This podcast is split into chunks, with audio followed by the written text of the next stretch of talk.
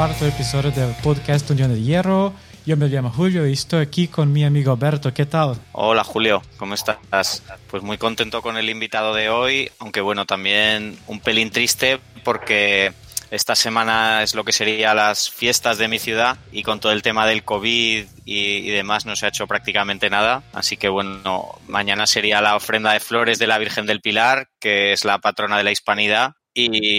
Y, bueno, es un poco un símbolo de, unión con los países de Latinoamérica y nos viene muy bien también para hilarlo con el gran invitado que tenemos hoy. Sí, vale, el invitado de hoy es un periodista deportivo colombiano y seguidor de la Unión, Carlos Alemán. Bienvenido a la Unión de Hierro, ¿qué tal? Hola Julio, un cordial saludo para ti, también para Alberto y pues para todos los hinchas, ¿no? Porque somos una familia al final, ¿no? Una familia que, que pasa las fronteras, que tiene que ver mucho con con todo lo que es este amor por el Unión Berlín. Para mucha gente a lo mejor eh, inexplicable, ¿no? Pero la gente que para otros es algo que es casi orgánico, ¿no? Ser hincha de la Unión Berlín porque estaría mal no serlo. Eso es lo que yo creo.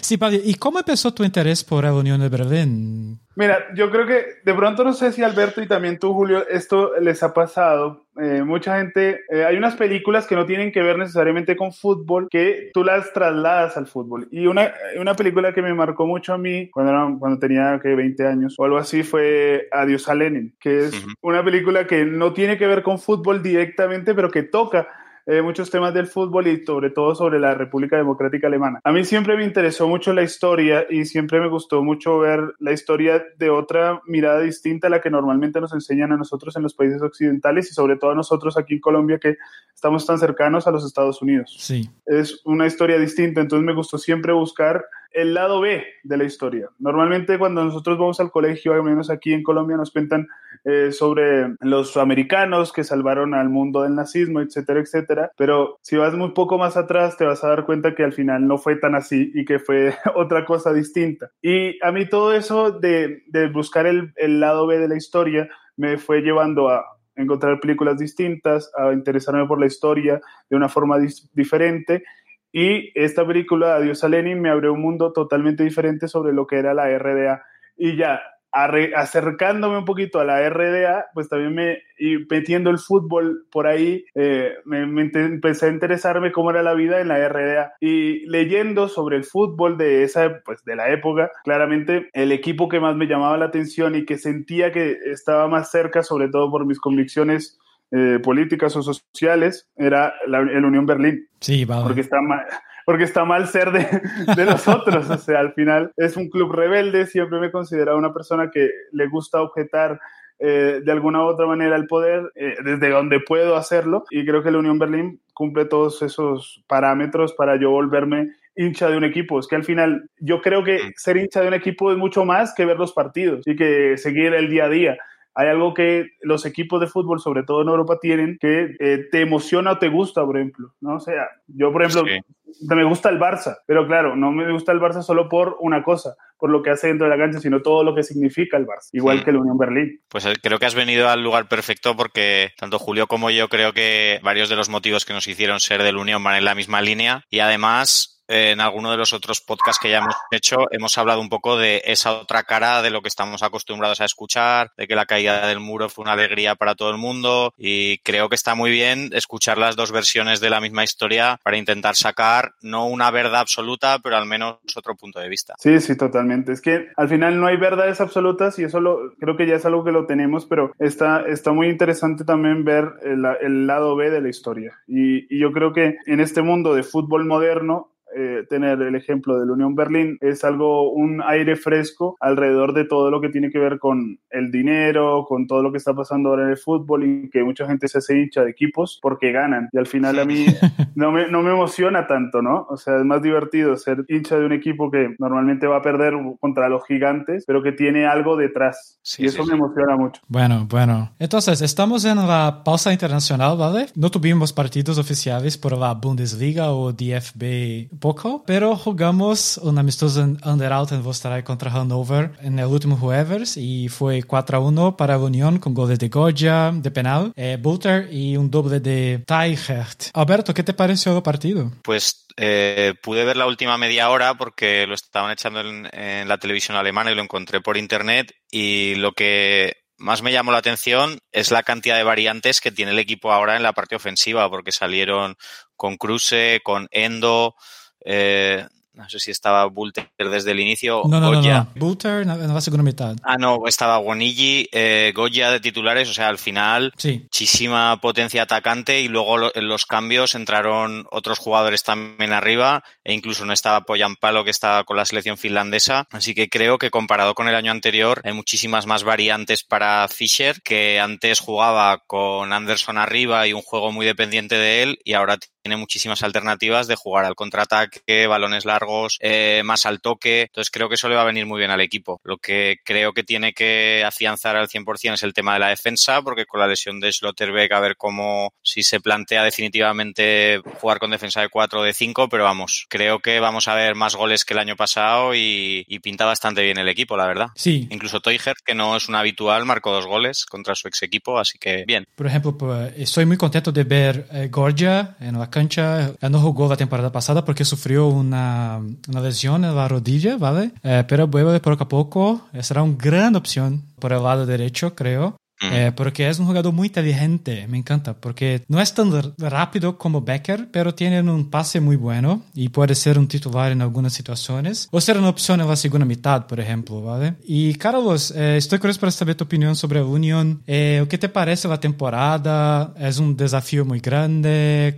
¿Qué, ¿Qué, piensas? Yo creo que Unión en esta temporada tiene un desafío muy grande que sobre todo tiene que ser con esa idea de juego que hablaba Alberto, mantenerla y ser un equipo mucho más versátil de cara a lo que le va a ofrecer los rivales durante los partidos. Y creo que esa versatilidad táctica que hablaba Alberto, que tiene que mucho que ver con las piezas nuevas que entraron, con el salto de calidad que le puede dar eh, Max Cruz, eh, entre otros jugadores, lo mismo desde el arco. Eh, yo creo que eso le puede dar un salto de calidad a Unión Berlín para buscar de alguna u otra manera librarse de ese, de ese miedo que tiene para no volver a la Bundesliga 2, sino que mantenerse y ser un equipo que, ¿por qué no soñar con llegar a una competencia europea? Algo que sería realmente una locura. Todos lo queríamos. A ver, con, como está la Bundesliga en este momento y con el salto de calidad que pretende dar el equipo, además de los últimos dos resultados, el amistoso, que fue un 4-1, y el partido inmediatamente anterior, otro 4-0, nos da la posibilidad de, soñar con que hay pólvora arriba, con que se puede hacer daño y que, hombre, ¿por qué no soñar? O sea, en realidad, esto es una comunidad que ha tenido muchos sueños y ¿por qué no soñar con al menos arañar o al menos luchar por llegar a una, una competición europea. Yo sé que eso de del no querer, el del no tener como objetivo primordial ganar está muy metido en la cultura de, del equipo y exactamente que no es el objetivo principal, pero al final, hombre, estos poquitos, estas migajitas que al final va recibiendo el equipo, eh, permite ir construyendo un sueño a futuro. Yo creo que eh, estos dos últimos resultados a mí me han dejado muy contento, sobre todo porque hay pólvora y hay con qué. Sí, bueno, hay que tener en cuenta que, el Unión es el único equipo de la antigua RDA, quitando ese primer año del Hansa Rostock, que ha jugado en competiciones europeas, con aquella mítica final de Copa a la que llegó, así que es un equipo que, no entiende de imposibles, porque de tercera a acabar clasificándose para Europa fue aquello una sorpresa, así que bueno, yo creo que este año, si se hacen las cosas bien, se puede soñar, está claro pero con un objetivo muy claro inicial que es el de, el de mantenerse. Sí, claro, no hay que, hay que siempre mantener la, la meta final siempre en la cabeza y después si se van cumpliendo objetivos, yo creo que, que sería muy importante. Sí, vale. Y Alberto, ¿qué, ¿qué, piensas tú hasta hoy de la temporada? Pues la verdad es que el primer partido me dejó dudas, pero en los otros dos he visto al equipo muy bien, como en los mejores momentos del año pasado. Eh, un poco lo que estaba comentando, creo que hay muchas más variantes ofensivas, le va a venir muy bien el tema de que haya hasta cinco cambios, porque el equipo puede hacer distintas variaciones, sobre todo de medio campo hacia arriba, así que si es capaz de consolidar una defensa segura, eh, toma una decisión definitiva en cuanto a la portería para que no haya dudas de si va a jugar Carius o, Lute, eh, me parece que no va a ser como la temporada anterior donde en algunos partidos había que rezar para que en algún córner o en alguna falta se metiera un gol, sino que hay muchísimas más variantes para hacer distintos tipos de, ataques. Así que por ahora estoy bastante satisfecho y creo que va a ser muy importante el partido contra el Schalke porque es un equipo que está muy tocado y si se pueden sacar los tres puntos allí, pues dejarlos en una situación muy complicada y al Unión dando un empujón bastante importante hacia arriba. Sí, no, lo, ese partido ante el Schalke a mí me parece fundamental. Primero, para enterrar al Schalke, que, que en este momento lo está pasando muy mal y que es un equipo que está llamado también históricamente a pelear por puestos europeos. Entonces, si tú vas enterrando rivales, eh, la cosa va a empezar mucho mejor y también te da mucha, mucha más confianza para lo que viene. Con tres victorias consecutivas, a pesar de que una sea en un amistoso, yo creo que la confianza va a ser interesante. Y ver lo de Carius, ¿no? Lo de Carius, eh, a mí todavía me sigue. Es un gran portero, ojalá que pueda volver a retomar ese nivel que tuvo cuando estaba en la Bundesliga, pero lo último que yo alcancé a ver en, en Besiktas me seguía generando algún tipo de dudas. Vamos a ver si a lo mejor estar en condición de local en su propio país puede volver a, a mandar de una forma exponencial su rendimiento. Sí, vale. Y estoy curioso de, de saber cómo es la Bundesliga en Colombia. Bueno, mira, te cuento. Julio, lo que pasa, la Bundesliga eh, ha cambiado de dueños. Ahora, el, el, medio donde yo estoy trabajando, que se llama Win Sports, eh, ha comprado los derechos para tener eh, los partidos más importantes de la Bundesliga, pero normalmente la Bundesliga siempre fue una una competición eh, muy alejada a la gente de general, porque generaba muchos retos, ¿no? Y la Bundesliga es una, una competición que eh, para la gente que la consume, para la gente que la produce y para la gente que la lleva a la casa de la gente, eh, produce muchos retos, desde el idioma, desde el conocimiento de la cultura, desde la cultura futbolística que tiene Alemania, porque normalmente acá la gente del común puede pensar que la, la Bundesliga es no es pasional, que es totalmente lo contrario, que para mí es una de las ligas más parecidas a lo que se puede, eh, sobre todo en el ambiente, ¿no? A lo que se puede vivir en Sudamérica,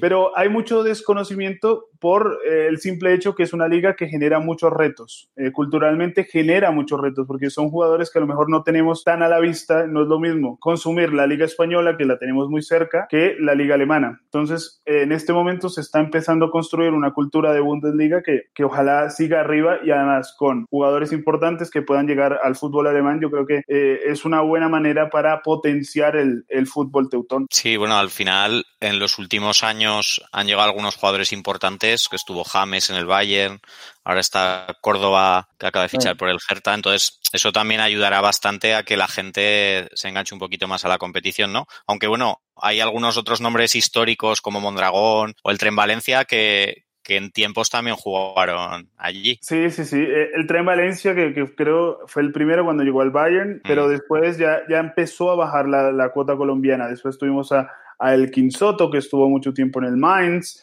a Farid Mondragón, que estuvo en el Colonia, a Adrián Ramos, que estuvo en el Hertha y en el, en Borussia Dortmund, y ahora eh, lo de John Córdoba. Esperamos que sigan llegando más, porque lastimosamente Santiago Arias, que acaba de fichar por el Bayern, se lesionó de una forma espeluznante en el primer partido de eliminatorias, así que no hay mucha suerte. Sí, sí, sí, estaba para preguntarte acerca de, de Arias, eh, qué te pasó, cómo estás. Creo que es, que es muy grave, ¿no? Sí, no, es una, es una fractura difícil, ¿no? Lo sacará de, del equipo de Peter Bosch por algunos meses además es muy mala suerte, ¿no? Porque Santiago no fue convocado en primera instancia al seleccionado, eh, se cayó un jugador por el tema del COVID, no pudo, no pudo viajar, otro por una lesión, etcétera, y al final lo terminan llamando. Y al final el técnico lo pone de titular y a los 16, 15 minutos de juego lesión. O sea, es muy mala suerte. Hay una cosa que dice Farid Mondragón, que es que cuando estás eh, con mala suerte, si te caes por atrás, te raspa la nariz. O sea, y esto fue lo que le pasó a,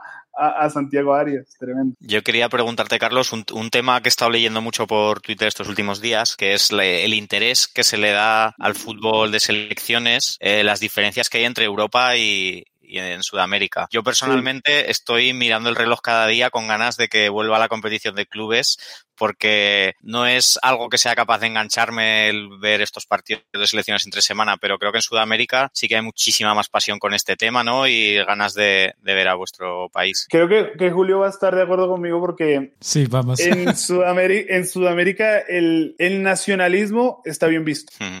Aquí está, ahí está vale. el tema. El nacionalismo está muy bien visto porque al final a nosotros los sudamericanos ser naciones tan jóvenes, entre comillas, sí. hay muy pocas cosas que nos unan. Eh, aquí claramente el único símbolo que yo considero que es el más fuerte, que une a todo el país es la selección. Aquí en Colombia, como mínimo, es la selección. Somos muy diferentes entre regiones, pero la selección nos une a todos. Algo muy diferente a lo que pasa en Europa, por ejemplo. Cuando yo estuve en Cataluña, eh, sí. para, para, no ir más lejos, aunque claro, es uno de estos casos extremos, ¿no? Sí, sí. Catalu Cataluña sí. es un caso extremo, pero si te das cuenta que cuando juega la selección española no lo ve nadie, o a todo el mundo le da exactamente igual. Y, eso pasa, claro, el nacionalismo en, algunas, en algunos lugares de Europa yo creo que se ve de alguna manera mal, está mal visto. Y eso es algo que, claro, que eso tiene, claro, una memoria histórica, que tiene un contexto histórico, político, que en realidad tiene un background de este tipo en Colombia, al menos no lo tenemos. Acá la gente y nos volvemos muy locos con la selección nacional, con todo lo que tiene que ver con lo que pasa en el país. Bueno, también es mayor motivación jugar contra Brasil, Argentina, países grandes que creo que Islas Feroe, Liechtenstein, estas cosas que, esto es una tortura para cualquiera. Eh, y, bueno, otra eh, cosa, coméntanos un poco cómo es tu, día a día, qué programas sales, qué partidos comentas, por la gente que no te, que no te conozca. Bueno, yo trabajo en un canal eh, colombiano que se llama Win Sports TV, que tiene los derechos de la Bundesliga, la Superliga de Turquía el, fútbol profesional colombiano en todas sus variantes. Eh, hago parte de un programa que es de debate, que se llama Saque Largo, también hago parte del noticiero de las noches, que pasamos todos los compactos de los partidos y también hago eh, comentario de Superliga de Turquía, Segunda División de Colombia, Copa y en la Primera División por el momento estoy haciendo inalámbrico o planta baja como se conoce en Colombia, que es el apoyo periodístico más que nada desde el campo. Por ahora estoy esperando todavía la oportunidad a ver si, si me sueltan un partidito del Unión Berlín que pasamos eh, precisamente el último ante el Mainz y bueno, muchas ganas de estar ahí, pero ya llegará. Ojalá. Julio lo podrá contar mejor, pero en Brasil el Unión Berlín se hizo famoso por un periodista que hablando de en los partidos de la Bundesliga solía meter cuñas diciendo comentarios del equipo. Pues hay un equipo en segunda división que tiene esta peculiaridad y tal y cual. Así que si, si acabas en, en un futuro narrando la Bundesliga, tienes que hacerte ahí el, el embajador del Unión Berlín en Colombia. Sí, claro. Y, y, este, y este espacio me parece muy interesante, sobre todo para que la gente pueda entender el por qué uno se hace hincha de, un equipo con mm. el, Unión Berlín, ¿no? Porque normalmente si a ti le preguntas a alguien en la calle, eh, cuéntame de qué equipo eres hincha en Alemania, 90% te dirá Bayern o el 30% te dirá el Borussia Dortmund, pero muy poco hay conocimiento del más allá de las cosas y eso me parece muy interesante. Sí, vale, vale. En Brasil es, es muy importante porque Gert Wenzel es un periodista. Es, creo que habla siempre de, de, Unión Berlín en todas las transmisiones que preguntan a él ¿cuál, cuál equipo tú es, tú eres hincha? ¿Tú eres hincha de Bayern? ¿Tú eres hincha de Borussia? no, no, no, soy hincha de Unión Berlín. claro. Bueno, acá en Colombia la gente también está muy más allá, le gusta mucho el San Paulo también. Sí. Qué bueno, que está bien, lo acepto. Me gusta, mejor que, que ser del Hamburgo, seguro. claro. Queríamos repasar los jugadores de habla hispana que habían pasado por el Unión Berlín a lo largo de su historia, que la verdad no han sido muchos. Y desde aquí, si nos escucha alguien del club que hable español, pues que se planteen meter un poco de sangre latina en el equipo que, tengo nombres, ¿eh? les, puede ayudar. ¿Sí? Tengo, tengo varios nombres ¿eh? de scouting, me pueden llamar sin ningún problema. Yo por una entrada doble para ir a un partido, con eso quedo bien. Venga, pues, pues luego nos comentas tres o cuatro jugadores colombianos o, latinoamericanos que crees que encajarían. Sí, sí, sí. Bueno, pues haciendo un, pequeño repaso, eh, el primero de ellos fue Oscar Ferreira, un paraguayo justo después de, caer el muro, cuando ya se flexibilizó un poco lo que eran los fichajes extranjeros, porque hasta ese momento prácticamente no había. Estuvo una temporada y la verdad es que hay muy poca información de él, así que si, si algún amigo paraguayo conoce a Oscar Ferreira, puede hablar con nosotros y, y le invitamos otro día. Ya más adelante estuvo Felipe Gallegos, un chileno que estuvo poquito tiempo en Berlín, pero bueno, eh, los mayores éxitos de su carrera los ha tenido en Latinoamérica, jugando en la Universidad de Chile en sus inicios y ahora está en México. Y bueno, llegó a pasar también como curiosidad por el Recreativo de Huelva. Otro jugador, esta vez español, Marc Torrejón, que bueno, en España, como muchos ya sabéis, jugó en el Español, en el Racing, se fue a Alemania a probar suerte al Kaiserslautern y en 2017 fichó por el Unión, donde no jugó demasiado y tuvo una lesión importante, así que durante el año del ascenso estaba allí, pero, pero no disputó ni un minuto. Entonces, bueno, los amigos de, de fútbol popular con los que estamos en contacto le hicieron una entrevista y dijo que aunque disfrutó mucho de la afición y demás, le faltó un poco para sentirse partícipe de aquel ascenso porque en todo el año apenas pudo jugar. Y dejamos para el final probablemente al jugador latinoamericano que, bueno, luego nos contará Julio otro que igual tuvo más éxito, pero bueno. Con John Jairo Mosquera, colombiano además, que estuvo varios años en, en Berlín marcando 21 goles en 82 partidos y bueno, ha sido un trotamundos del fútbol, ha estado en Alemania, Dinamarca, incluso en la India y ahora mismo juega en Bolivia. Nos comentaba Carlos antes que es curioso que ha jugado mejor cuando está en el extranjero que el, que el tiempo que estuvo en Colombia. Bueno, un gol que podemos recordar todos de él fue en el, en el mítico derby en el Olympia Stadium que ganó el Unión 1-2, que prácticamente todo el mundo se acuerda del gol de, de Matushka, que fue el segundo, pero el primer gol de aquel partido lo marcó Mosquera. Así que bueno, su nombre está ahí con letras de oro en la historia del, del Unión. Sí. Y un poco también como homenaje a, a, Julio, nos va a contar él el mejor jugador brasileño que ha pasado por el club, que la verdad es que tiene unos números... Yo, creo que es el único, porque estaba buscando algunos, jugadores de, de, Brasil, pero es cierto que Daniel Teixeira es el jugador que es más importante en la historia de la Unión. Voy a contar un poco de la historia de Daniel porque es muy, muy loca. Eh, Daniel nació en el mismo estado que yo, eh, Minas Gerais. Fue un nómada del fútbol, ¿vale? Empezó a jugar en un time de bairro llamado eh, Santa Teresa. Luego fue a jugar en el crucero, pero Daniel quedó dos, tres años en crucero y fue a jugar en Japón, volvió fue campeón de la Copa de Brasil en, en 93. Después jugó en Portugal por muchos años, por ejemplo, en Nacional de la Isla de Madeira. Eh, volvió Brasil para jugar un año en, en Vila Nova, que es un club tradicional de, de, Minas Gerais, y fue para Alemania para jugar en KFC Urdinen. Y en el 2001 fue a jugar en Unión Berlín una, temporada histórica. Eh, marcó 18 goles en 16 partidos y fue la, la temporada que Unión jugó eh, la final de DFB Pokal eh, contra Schalke. Perdió el partido, pero Daniel estaba en la cancha. Eh, jugó eh, después en Eintracht en Braunschweig, Holstein Kiel, Hot Vice Essen y volvió para terminar su carrera en Unión en 2017. Eh, fue un jugador muy importante y Daniel, si está escuchando eso, yo quiero hablar contigo. Sí. Hay algo bien, bien curioso porque mira, mirando además eh, lo, los datos de, de, JJ Mosquera, tiene más goles en Unión Berlín que en casi cinco o seis temporadas en el, en el fútbol colombiano. O sea, en, en, la Unión Berlín marcó 21 goles eh, mm. por liga, según lo que tú me contabas, y sí. en Colombia creo que marcó un gol con Llaneros, que es un equipo de segunda división, y basta. le, le, gusta, le gusta la capital, ¿eh? Y ahora con el Royal Party ha marcado 35 goles en 62 partidos. Una completa barbaridad, es un nómada, le gusta más estar por fuera. Sí, sí. Sí. Curioso. Bueno, pues Carlos, lo prometido es deuda. Dinos qué jugadores de la Liga Colombiana o de, o de Sudamérica traerías para el Unión. Mira, yo llevaría un jugador que, que me encanta, que tiene que, que está en América de Cali, que se llama Duan Vergara, que además estuvo muy cerca de llegar al, al Leipzig uh -huh. eh, la esta temporada. Hombre, ¿por qué no? Intentemos llevar a, a Duan Vergara, que es un extremo bastante rápido, que juega bien por pierna, eh, con pierna derecha, con pierna izquierda, eh, desequilibrante, marcó gol ante el Inter de Porto Alegre en la, en la Copa Libertadores, así que ese sería uno de los hombres que yo me llevaría para el Unión. También un defensa central del Independiente Santa Fe que se llama Jason Palacios, que es fuerte, rápido, que, puede irle bastante bien en el fútbol alemán. Y hay otro que es un talentoso porque nunca falta, ¿no? Hay que tener un 10 ahí a veces que te pueda filtrar un balón, que te pueda definir bien, que se llama Jason Guzmán del Envigado. Ahí están tres jugadores recomendados para la Unión. Y Carlos, ¿has, ¿has, tenido la oportunidad de viajar a Berlín alguna vez o lo tienes en mente? Bueno, he ido a Berlín una vez, eh, pero bueno, fui la primera vez y no, no hubo tiempo para, para, ir al estadio, pero en la Bundesliga sí he tenido la oportunidad de estar por, por una afinidad que tiene un amigo en, en Freiburg, entonces íbamos mucho a, al campo del Freiburg a, a, verlo, que también era un campo bastante coqueto, divertido, cerca ahí de, del bosque, igual que el, el campo de la Unión, así que he ido, pero mucho más a Freiburg cuando vivía en Barcelona, pero a Berlín tan solo fue una vez, pero en plan turístico. Sí, sí, sí. sí pero bueno, has vivido en directo lo que es el, el, lo que hablábamos antes, el ambiente de Bundesliga, que quizás un poco el prejuicio que tenemos de que los alemanes son fríos y demás, yendo a un partido de fútbol alemán, queda claro que, que para nada. No. De hecho, el Camp Nou, por ejemplo, es muchísimo más frío que cualquier estadio al que vayas de la Bundesliga, salvo excepciones como el Olympia Stadium.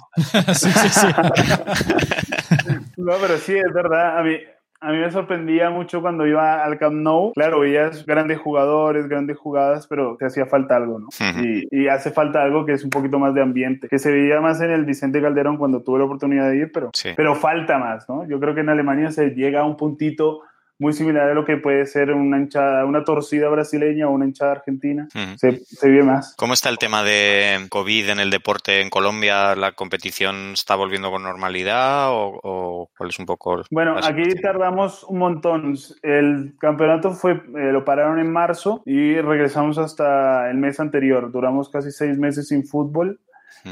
Y, ahora, claro, estamos, hemos tenido algunos casos en los equipos, pero todo ha sido controlado. Por ahora se va manejando bien y también creo que, que el COVID aquí eh, estamos saliendo de la primera gran ola y ahora, eh, como ya lo hemos podido ver con ejemplos en España y en Europa, que seguramente la segunda ola vendrá, ojalá que no sea tan fuerte como la Yo quiero aprovechar para mandar un saludo a Silvio, que es un, un, amigo nuestro, eh, seguidor del Unión, que vive en Berlín, que ayer me mandó una especie de postal donde decía saludos desde la zona de riesgo, porque Berlín ha superado los 50 casos cada 100.000 y ya lo consideran zona de riesgo, cuando en España estamos como 10 veces peor. Eh, así que bueno, es una situación complicada para todos y creo que dentro de poco va a afectar también a, al público en los estadios alemanes porque da la, sensación de que va a volver a haber restricciones muy pronto. Bueno, que, que nos mande camisetas a, a, Colombia aquí, seguramente habrá compradores, porque he intentado comprar la nueva, que me parece que está muy bien, pero imposible comprarla. Sí, vale. No Ayudas, please. no, no llega acá. Vamos a mandar un mensaje al, al club a ver si, si, puede hacer algo para que la gente de, de Sudamérica pueda, pueda tener las camisetas. Mándate una mensaje a Oliver con algún jugadores y una porfa, una, una camiseta por la consultoría, ¿vale? Vamos, eh, ¿algo más, Alberto? No, Nada, la verdad es que ha sido un placer. Tenía muchísimas ganas de hablar con Carlos. esperamos que este año eh, pueda él narrar algún gol del, del, Unión Berlín para todo el público colombiano.